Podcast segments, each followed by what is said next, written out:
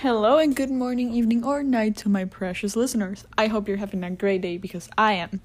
Today I'm excited to bring you the discussion of the new Disney movie Soul. This great movie was directed by Pete Docter and Kemp Powers. Its initial release was, a, was on the 11th of October. Like most Pixar films, it's a comedy and adventure children's film in which a burned out jazz musician finally gets the opportunity of a lifetime, but one wrong step takes him to the adventure of his lifetime instead.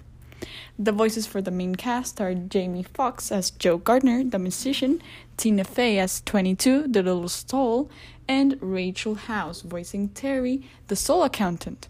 Now that we got the basic information out of the way, let's get on with the juicy stuff. First of all, I want to mention how much I love Pixar films.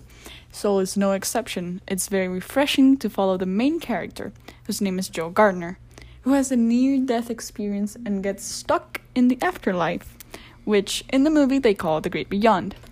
Contemplating his choices and regretting the existence that he mostly took for granted, Joe meets 22, the 20th soul created in the Great Before.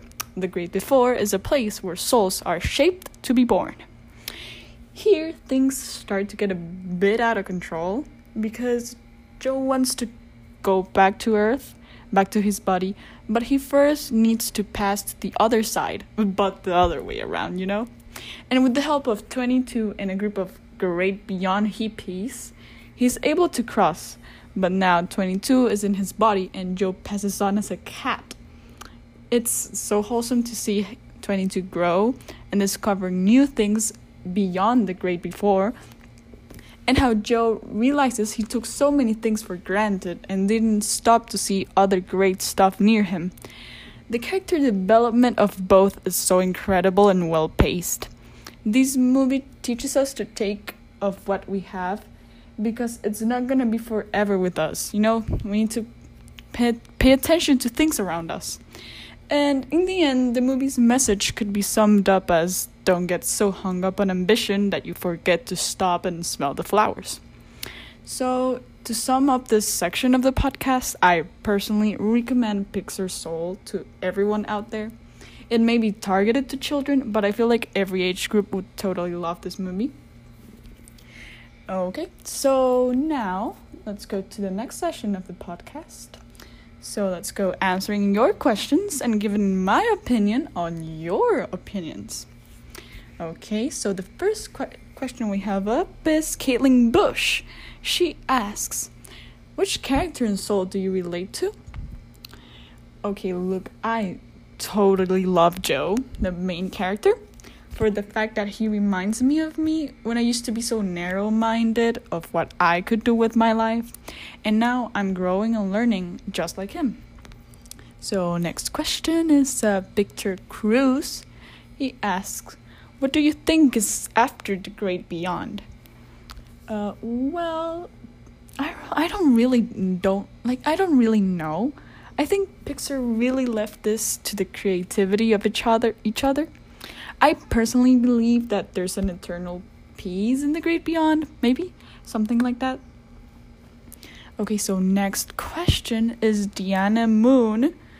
Uh, she asks there's a scene in which they show how souls in the great before get their spark, yeah, which help which helps them cross, yeah, cross to like the our world. So she asks, uh, "What do you think is my spark?" Okay, so uh, this one is pretty difficult. I think maybe sleeping is my spark. I'm just kidding. Maybe entertaining you guys was always my spark. I don't know it's really subjective, you know? So, next up, we have Leona Brown asking Joe passed on as a cat at first. So, if this happened to you, what animal would you pick? I like this question a lot, honestly. Um, I would love to be a golden retriever. You know, those dogs with like very long hair. They're so cute. I would love to be a golden retriever, just like an energetic dog that a lot of people love. It would be my lifelong dream. Uh, okay, so now, last but not least, we have Jace and the Luz asking for my rate on the movie from 1 to 10.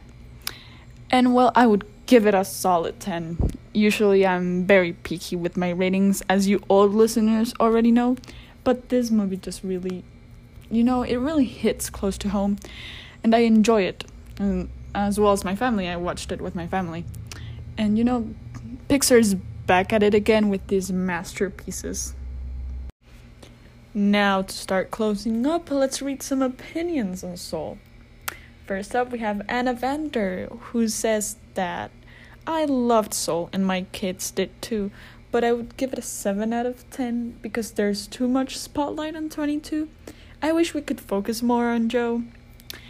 Well, to be honest, I thought the same thing at first. It's a valid point, but I think some scenes captured what Joe was going through with his mom and job as a musician of color while helping 22. I think it balanced out. Um, I really loved that, to be honest. And so now our next and last review, uh, because we have to close up, is from Elijah Gray. He tells us, My favorite thing about this movie is how it captures the feeling of us musicians when we get into the zone. It's so beautiful, and the jazz soundtrack was very refreshing to hear throughout the movie. 10 out of 10 would recommend. Okay, I was gonna mention this before. I loved the effort they put into capturing the history of jazz in the black community, and with it came the amazing soundtrack. I almost shed tears at the end, you know, when the scene when Joe finally finally realizes his and 22's purpose after getting into what musicians call the zone. And that's all, ladies and gentlemen. I hope you enjoyed this episode of movie reviews because I know I had a blast while recording it. See you next time.